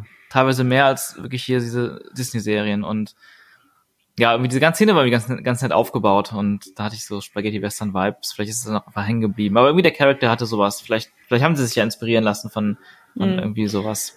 Gott sagen, wundern wird's mich nicht. Wir hatten doch auch dann auf Nasha da so ein bisschen den, es war jetzt kein Mexican Standoff, was die da hatten Mm. mit den, mit den äh, Gangstern, die sie da treffen, aber das ist ja schon so Ja. eine typische Western-Showdown-Szene Ja, gewesen. ja, stimmt. Ja, ganz, auch, auch wieder ganz cool aufgelöst wurde. Auch cooler, als man sonst aus Fanfilmen kennt. Hatte ich so den Eindruck. Irgendjemand hatte, boah, wo kam das denn vor? War das in einem YouTube-Kommentar oder so? Also irgendjemand hatte gesagt, dass ihn Bib Durka an Robert Downey Jr. in Tropical Thunder erinnert. ähm, wo er ja diesen ne, Blackfacing äh, Charakter spielt. Äh, Das ist ja schon auch was dran. Attitude so ein bisschen, ja. ja. Ähm, mich hat das Ganze einfach so, weil ihr jetzt vorhin auch gesagt habt, dass Galve so sehr lukig ist. Für mich ist es so, so ein bisschen so ein Sandkastending, ne? Man hat so seine Star Wars Figuren, Mhm. ähm, und man hat Yoda, man hat Darth Vader, man hat, man hat Boba Fett, ähm, und man spielt so mit denen in, im Sandkasten und Mhm. in seiner eigenen Story ist man dann, ist man dann vielleicht Luke und denkt sich dann irgendwie so eine Geschichte aus, äh, wo man selber im Mittelpunkt ist, als Galve dann. Ja. Und irgendwie alle, alle anderen Figuren, die du halt hast, kommen in deiner Story natürlich auch vor. Also Vader ist dabei, Boba ist dabei und na Mhm. klar taucht Yoda auf, weil du hast ja auch die Yoda-Figur. und ähm, Ja. so, so ein bisschen kam mir das vor. Ich meine, es, es funktioniert ja aber auch erzählerisch. Ich meine, Episode 4 ist ja eben so gebaut um Luke herum, dass der halt eine Projektionsfigur ist irgendwie, Mhm. wo man sich gerade irgendwie mit kindlicher Fantasie mega gut hineinversetzen kann. Und weil er halt am Anfang von Tuten und Blasen keine Ahnung hat, lernt man halt mit ihm diese Welt irgendwie kennen. Und so Ja. ist es mit diesem Galve ja auch, dass der ja irgendwie durch den Tod seines Vaters da so reingeschmissen wird, mehr oder weniger. Was ich aber an sich auch einen coolen Aufhänger finde, um ihn von Luke zu unterscheiden. Und das, das funktioniert halt einfach erzählerisch mega gut, ne? Weil wenn du jetzt zum Beispiel den, ähm, ach, ich habe leider seinen Namen vergessen, ich will Matthiamos sagen, aber so heißt er gar nicht. Der, ähm, er trifft ja auf Tatooine diesen Klontruppler. Tioman, oder? Tioman, genau, Ja. ähm, der, mit dem er ja dann eine Weile unterwegs ist, der halt ja auch in seinem Styling, also vom Kostüm her, äh, sehr Han Solo-esk Mhm. ist und auch in seiner, in seiner Attitude, wie er so auftritt. Wenn du den halt als Hauptdarsteller genommen hättest, dann wäre die Einflugschneise, glaube ich, in die Lore, die sie sich überlegt haben, ein bisschen schwieriger gewesen. So, ähm, also vor allen Dingen, weil es halt auch wieder auf dieses klassische Jedi-Sith-Ding am Ende halt mit der Maske hinausläuft. Das ist halt dann für Mhm. den Nicht-Macht-Nutzer so ein bisschen schnarchig wahrscheinlich. Ja. Oder da wäre die. Kurve eine, eine, eine stärkere gewesen, so einer Figur einen Grund dafür zu geben, sich dafür zu interessieren, so. Ähm, ja, aber also A, wie gesagt, das funktioniert halt und B, äh, ich glaube, das macht ja halt auch irgendwie so ein bisschen für viele zumindest das aus, was sie halt an Star Wars lieben, dieses Sandkastending, dass man da halt irgendwie, ne, sich so ein bisschen eskapistisch hineinträumen Mhm. kann, wenn man das mal so blöd sagt. Das klingt, das klingt immer so ein bisschen, als ob man so ein Realitätsverweigerer wäre. Aber, nee, aber nee, das ist Ähm. richtig, richtig, was du sagst, finde ich auch, ja. Ja. Ich finde, also das ist interessant, weil ähm, der äh, dieser dieser Han Solo-eske Charakter, ähm, der war irgendwie so eine Mischung aus Han Solo und Obi-Wan, weil er auch so ein bisschen eine Mentorfigur war. Hm. Mhm. Ich fand den ein bisschen zu jung gecastet dafür, dass er irgendwie in der Vergangenheit noch irgendwie ein Klonkrieger oder einer der ersten Nicht-Klonkrieger dann war. Ähm, so habe ich zumindest in Erinnerung jetzt. Ähm, und ja, generell hatte ich jetzt gedacht, das hatte ich eben noch auch schon gedacht, als, ich weiß nicht, wer das gesagt hat von euch, von wegen, dass die eine Familie hier haben und Eltern und einen Vater, der gestorben ist. Du musst ja auch sehr an ähm, äh, Jedi Knight denken, das das erste Jedi Knight mit Kalketan, wo der auch mit Schauspielern und so und diesen trashigen Szenen, da gab es auch so eine Story mit seinem Vater, der verstorben ist und wo er sich am Anfang auf nach Shadows ein Hologramm anguckt, wo dann der Vater ihm irgendwas erzählt und dann geht Kalkatan ja auch auf so eine Reise, Jedi zu werden. Und am Ende ist man auch in so einem Tempel und kämpft gegen diese dunklen Jedi, die es da gibt. Und ähm, jetzt, wo ich so ein bisschen drüber nachdenke, glaube ich schon, dass sie sehr stark davon inspirieren lassen haben von Jedi Knight, vom Spiel. Was ich auch voll in Ordnung finde, weil ich Jedi Knight auch als einer meiner prägendsten Star Wars Spiele Mhm. auf jeden Fall und ich habe auch oft gedacht, wenn ich irgendwie jemals irgendwie einen Star Wars Film oder Serie anpa anpacken würde oder könnte, sagen wir eher so, dann würde ich wahrscheinlich auch viel von Jedi Knight mit einfließen lassen, Mhm. so automatisch in der Art, wie man da auch so durchs Universum gereist ist und so. Mhm. Und, ähm, und ja, bei Jedi war das dann halt so, Kalketan hat halt eben auch Eltern gehabt und ich glaube, das war vielleicht einfach so ein bisschen das Ding, was sie auch irgendwie, die wollten auch so eine Art von Geschichte erzählen Mhm. und auch, auch von Luke, weil die haben sich ja sehr an die Prequels gehalten, was ich ja sehr schön finde immer. Auch cool, dass er von Naboo kommt und so, der Main Character und dass er einen N1-Fighter hat, noch bevor es in Boba Fett vom Mandalorian dann nachgemacht wurde.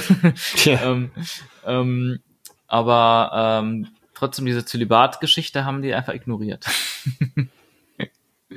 Ich glaube, äh, das, also, ja, ich könnte da, glaube ich, wahrscheinlich drei Stunden lang drüber referieren, aber Mhm. ähm, ich, weil ich halt einfach ja schon auch seit irgendwie den späten 90ern irgendwie auch die Romane gelesen habe und so Mhm. weiter und man ja so ein bisschen beobachten konnte, wie sich die der, was als Kanon so beschrieben wird, das hat sich ja auch irgendwie erst entwickelt. Es gibt zum Beispiel eine sehr schöne, ähm, zumindest das erste Buch aus der Thrawn-Trilogie, Mhm. aus der ersten, die ist ja vom, vom Autor auch dann mal, also dass er so Fußnoten eingefügt hat, was er sich bei bestimmten Dingen gedacht cool. hat und so. Und ähm, weil er die ja auch geschrieben hat, bevor es Episode 1, 2 und 3 Ja. gab und er halt dann irgendwie schrieb so, ich musste halt mega spekulieren, was zum Teufel die Klonkriege waren, so Ja. und was zum Teufel Mhm. da eigentlich abging und so und also weil es da ja auch um Cloning-Technologie Mhm. ging und wie Mhm. Stimmt, ja.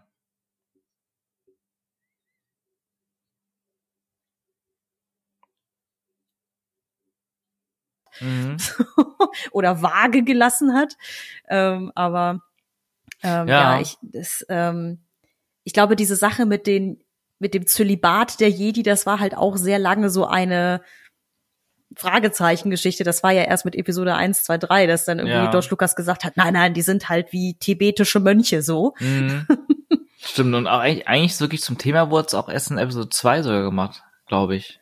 Meine ich, weil dann war das natürlich auch das Thema mit der nicht so gelungenen Liebesgeschichte da. Mhm. Ähm, das ist immer Thema, weil Episode 1 wurde es, glaube ich.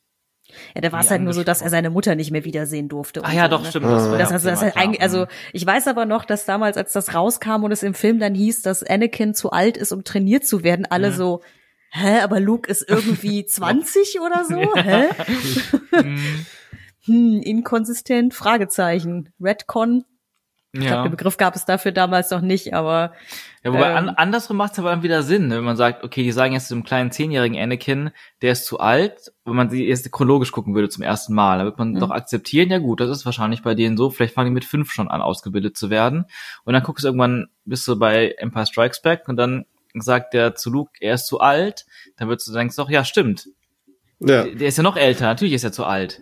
hm. Ah, jetzt machen sie aber eine Ausnahme. Also ich würde ich mir jetzt so erklären, aber ich weiß, dass, ich, dass wir es damals alle gedacht haben, auch im Freundeskreis so alle, hey, aber Luke wird auch viel älter, wird auch. hm. Aber Aber- wie geil ist das, ne? Also ich, ich habe gerade so dran denken müssen, so wie toll das eigentlich ist, so diese Zeit, wo wir noch gar nichts über die Klonkriege wissen und oder wussten und Timothy Zahn musste da irgendwie rumspekulieren und so. Das ist doch irgendwie saugeil eigentlich, ne? So zu dem Zeitpunkt, was da alles noch möglich war im Universum Mhm. und, und was so im, in diversen Romanen und Spielen und so halt auch voll ausgelotet wurde, ne? So, Ja. Mhm. was hätte das sein können und was ist hier wohl passiert und so und naja, jetzt inzwischen noch mal 20 Jahre weiter oder so, ne, ist halt, sind so sehr viele von diesen dunklen Flecken inzwischen halt beleuchtet und gefüllt mit Content. Um jetzt da den Bogen vielleicht wieder Mhm. zu Descendants zurückzuschlagen, äh, wohnt aber diesem Descendants-Film so ein, so ein Geist inne, finde ich, wo, wo einfach versucht wird, so spielerisch mit diesem, mit der Lore umzugehen Mhm. und so doch irgendwie sein eigenes Ding da draus zu machen. Ja. Ja, es fühlt sich wirklich so an wie diese ähm, Zeit, äh, wo der Romane und Spiele, wo die alle, wo dadurch plötzlich in Mitte, Ende 90er so viel dieses Universum erweitert wurde, noch Ja, vor den genau. Prequels und vielleicht auch ein bisschen parallel zu den Prequels dann. So fühlt sich dieses Produkt an und, und ähm, ja, es ist ja auch dann, wenn es 2006 angefangen wurde, kommt es ja auch so richtig aus diesem Geist dieser Zeit Ja, heraus. ja, ja, ja. Und irgendwie ist das cool. Das, das macht es auch nochmal irgendwie nostalgisch. Und da, dadurch Mhm. ist es auch so, so wie es ist und, und was man so sieht und zeigt. Ist echt sehr schön. Was mir auch noch aufgefallen ist beim Gucken, ähm, das ist mir, äh, hatte ich die ganze Zeit, lag die ganze Zeit auf der Zunge, auch sehr interessant ist, es gibt einfach, abgesehen von Mon Mothma, keine einzige weibliche Figur in der Geschichte. Doch, am Ende kommt Leia einmal vor. ah ja, gut, und, Minuten, aber stimmt. Und es gibt eine, eine Rebellenpilotin auf Yavin kurz. Aber sonst, so wirklich von den Haupt- oder wichtigen handelnden Figuren, alles Männer. Ja, ja. Ja, am Anfang, man halt stimmt, so am Anfang sind als die weiblicher Star Naboo-Piloten. Ne? Wars-Fan. Ja. früher zumindest. Stimmt, Ja. früher gab es eigentlich auch nur Lea. Leia. Mhm. Und man macht mal ganz kurz. Ja, sorry, ich habe dich unterbrochen, Tobi. Nee, ich, ich hatte nur gerade la laut nachgedacht. Ich glaube, man sieht zwei Pilotinnen am Anfang Ah, auf okay, Naboo, okay. aber äh, trotzdem. ah, am Anfang äh, vielleicht noch. Okay, dann, ja. Ja, Mhm. ich glaube, das eine ist eine Twi'lek-Dame und äh, die die Stimmt. Kommandeurin ist, glaube ich, Stimmt, halt stimmt, eine, stimmt, genau, offensichtlicherweise genau. eine Frau. Ja. Aber auch das ist ja ähm, Evolution in der in dem Sinne, ne? Also wie gesagt, äh, man war ja froh, äh, dass es früher oder später mal eine Mara Jade oder sowas gab, Mhm. die dann mal wichtiger wurde. Aber ich meine, es war ja auch Plotpunkt in vielen Romanen und ich glaube auch in dem einen oder anderen Buch, dass das Imperium halt äh, zumindest ein reiner Männerverein war und Frauen da nicht so gerne gesehen waren an der Spitze. Das hat sich ja Disney auch gesagt. Ja, ähm, das kommt mal schön in die Mülltonne, wo es hingehört. Ja. Aber auch, auch Schritt für Schritt. Ich weiß noch, bei Rogue One haben sie noch keinen einzigen weiblichen äh, Imperialen gezeigt und deswegen musste die ähm, Jyn Erso auch, als sich dann am Ende reingesneakt haben in die Basis, so einen, so einen kompletten Ganzkopfhelm anziehen. Ah, Und ähm, weil es auch so ein, es ist ein erzählerisches Ding, weil du dich vielleicht als Zuschauer fragst, warte mal, fällt das nicht auf, dass da jetzt eine Frau rumläuft, wenn du vorher dich etablierst, dass da eh überall auch mal hier und da eine Frau irgendwie Ja. als Offizier rumläuft. Und später in den in allen folgenden Filmen hat man aber immer sehr schnell etabliert, da gibt's also da arbeiten sind auch Frauen, also auch nicht nur bei der First Order, da hat man es ja von Anfang an gehabt, aber auch dann bei Han Solo und bei ähm, ja, Obi-Wan sowieso dann später, aber mh. Ja, auch im Mando, ne? die- Mando auch, genau. Und ich weiß gar nicht, wie ist denn das in den Romanen und in den Games gewesen? Das weiß ich jetzt gar nicht mehr. Man war wahrscheinlich auch da sehr, sehr männlich Mhm. fokussiert. Wahrscheinlich wurden diese ganzen Spiele und Romane auch meistens von Männern geschrieben und entwickelt, so entwickelt. Dann waren die Filme eben auch schon so geprägt, dass es eigentlich immer nur Leia gab Hm. in einer Männerwelt. Und erst mit Mhm. Episode 1 hat Lukas dann auch mal zum ersten Mal weibliche Piloten gezeigt. Ah, Ich weiß, ich weiß gar nicht, ich würde lügen, wenn ich sage, dass ich wahnsinnig drauf geachtet hätte als Jugendliche. Ich weiß nur, dass Mhm. als damals von Jedi Knight die Erweiterung Mysteries of the Sith Oh, ja. rauskam, in der man ja Mara Jade spielen Mhm. konnte, ich das einfach mega gefeiert habe. Weil Und ja, übrigens der Titel von, vom vierten Kapitel hier. Ja, und ich mich sehr geschämt habe, dass ich das nicht habe kommen sehen, nachdem Kapitel 3 Jedi Knight hieß. Ach ja. So, weil ja alle Teile nach äh, Videospieltiteln ja, ja, genau. sind. Ich hatte ja auf Rebel Assault getippt, aber lag auch äh, Immerhin Daneben. mit The Force Unleashed habe ich richtig Mhm. gelegen. Ja, ja.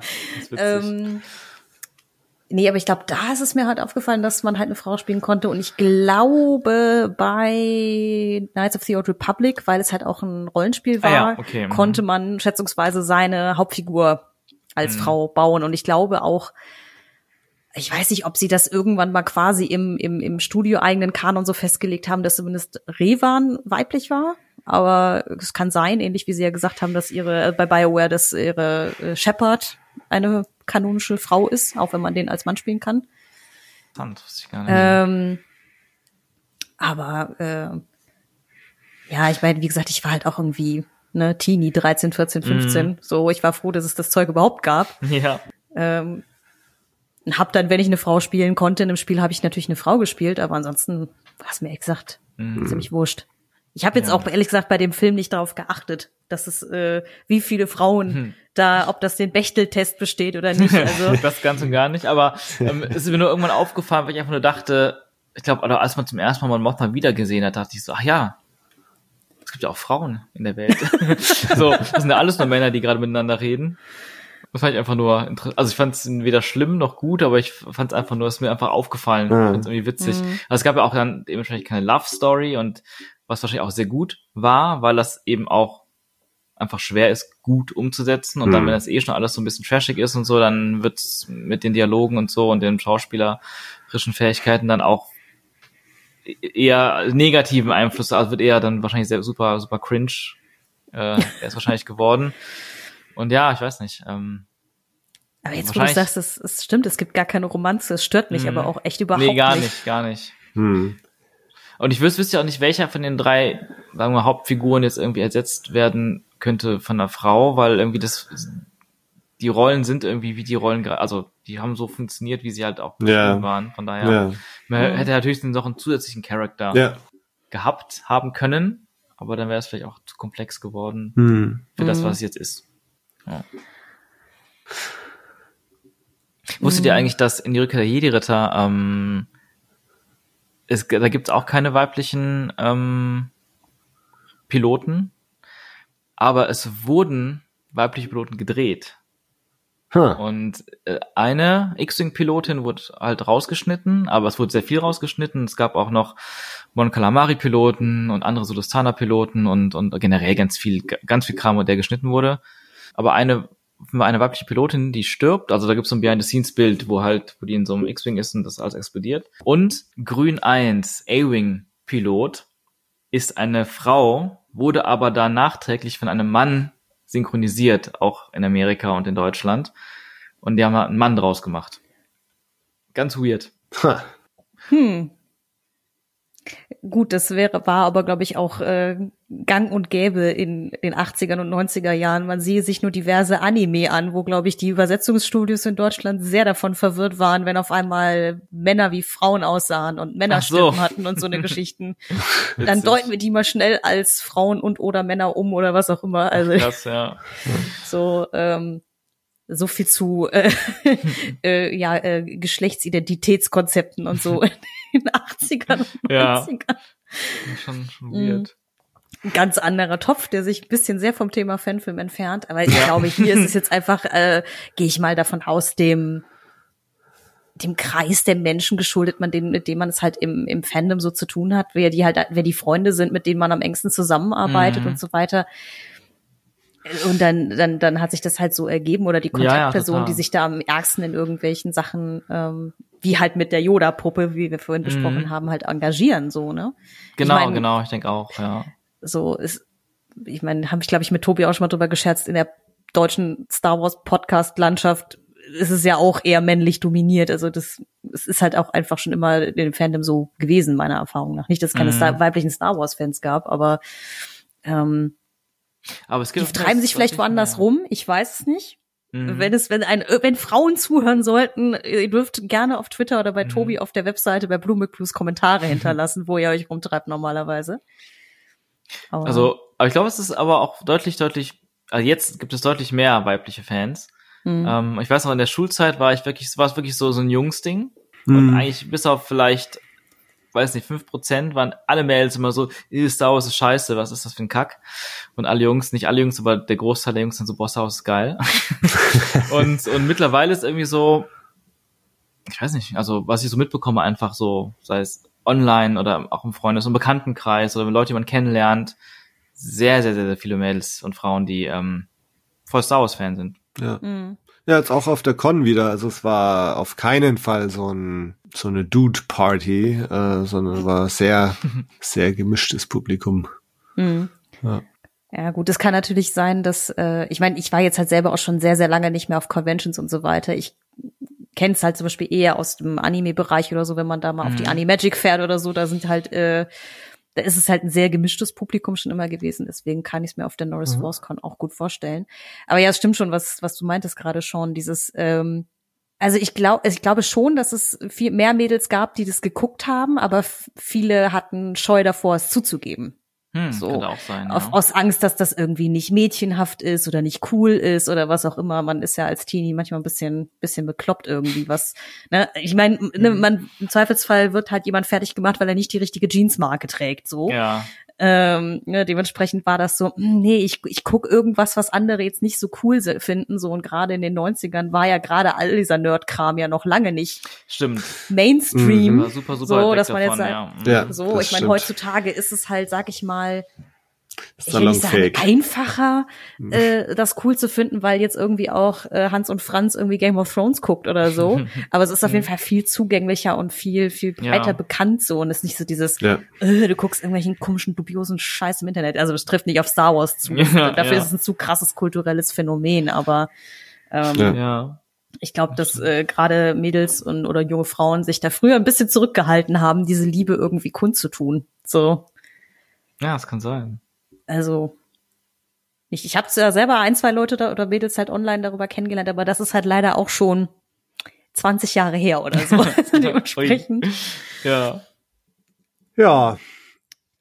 Habt, habt ihr sonst noch Sachen über Descendants, die ihr nicht losgeworden seid? Mm, ich glaube nicht. Also äh, ich muss gestehen, ich habe mir bei den letzten zwei Folgen, die uns jetzt oder mir jetzt noch fehlten, Tobi, du kanntest die, die ganze Sache ja schon in ihrer Gänze quasi. Ähm, auf jeden Fall, während ich Teil 4 und 5 geguckt habe, ich habe mir ehrlich gesagt nicht so wahnsinnig Notizen gemacht. Ich habe es eher auf mich wirken lassen. Mhm. Wie gesagt, das Ding mit dem Pacing ist mir halt aufgefallen, dass ich halt dachte, es ist irgendwie an merkwürdigen Stellen unterbrochen, um diese fünfte Folge herzustellen irgendwie. Das war aber auch echt das Einzige. Ich habe mich einfach quasi dann damit treiben lassen und äh, ein bisschen, ja, äh, also wie gesagt, wie, wie Sean es vorhin am, so am Anfang so schön gesagt hat, ist, wenn man halt mal über diesen Fanfilm-Trash-Look hinwegkommt, ne, kann man sich davon sehr gut unterhalten lassen. Mhm. So. Und mhm. das habe ich dann auch getan, ohne da jetzt irgendwie akribisch, ja, also hier, da hätte man noch das machen können. Ne? ne? Also, und das fand ich irgendwie auch ganz schön. Man, man muss also bei aller Freude am, am Kritisieren und Auseinanderbauen, ich äh, ziehe meinen Hut einfach vor der Leistung, alleine irgendwie, wenn man 2006 angefangen hat, so lange an so einem Projekt zu sitzen. Hm. Oh ja, oh ja. Äh, also, weil die Geduld, die man haben muss und die Passion ist einfach krass, so. Total, ja. Das stimme ich auch 100% zu. Ich habe gerade nochmal nachgeschaut, was ich äh, geschrieben hatte auf Insta nachdem ich aus der Premiere rausgekommen bin. Ähm, mhm. Da habe ich geschrieben, Descendants of Order 66 ist charmant, beeindruckend, unterhaltsam und man spürt das Herzblut in jeder Sekunde. Und ich glaube, genau so würde ich das auch jetzt mhm. auch noch sagen. Mhm.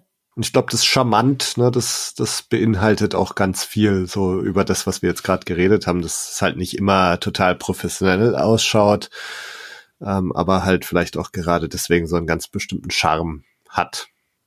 Ja, und ich finde auch, das, das ist auch eine erstaunlich große Geschichte geworden. Also es passiert wirklich viel, man, man erlebt wirklich viel, man hat Figuren, die einem doch auch ans Herz wachsen, was auch eben nicht leicht ist und bei Fanfilmen auch eher eine Seltenheit.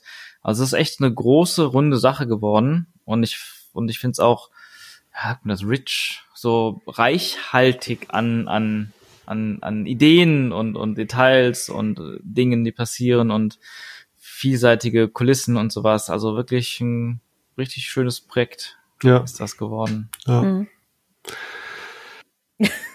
Dann ja. schaut euch diesen Film an, falls ihr es noch nicht getan habt. Ähm, oder schaut euch die, die fünf Kapitel an. Ich weiß gar nicht, ich, ich nehme mal an, irgendwann wird das sicher auch noch als Gesamtfilm irgendwie veröffentlicht werden, so dass man sich tatsächlich ganz am Stück anschauen kann. Wenn ihr das also noch nicht getan habt, tut das. Äh, vielleicht gleich an dieser Stelle noch ähm, auch wieder noch unter dem Eindruck der Norris ForceCon. Ähm, da gab's nämlich ein paar Updates aus dem ja quasi Schwesternprojekt zu Descendants. Es gibt ja noch einen Fanfilm namens Tidirium, Oh ja. ähm, in dem Bib Dörker auch vorkommt und äh, wo viele Leute, die jetzt hier in Descendants zu sehen waren, äh, auch dabei sind.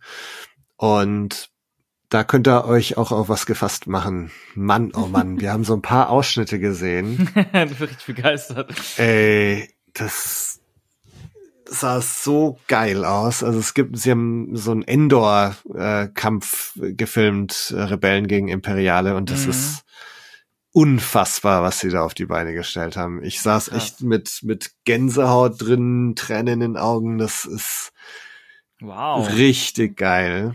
Also ähm, ist ja ein ähnliches Projekt, was ja auch schon seit Jahren in der Mhm. Mache ist ähm, und wo man also auch ganz fest die Daumen drücken muss, dass das auch noch auf ein Ende zukommt, dieses Projekt.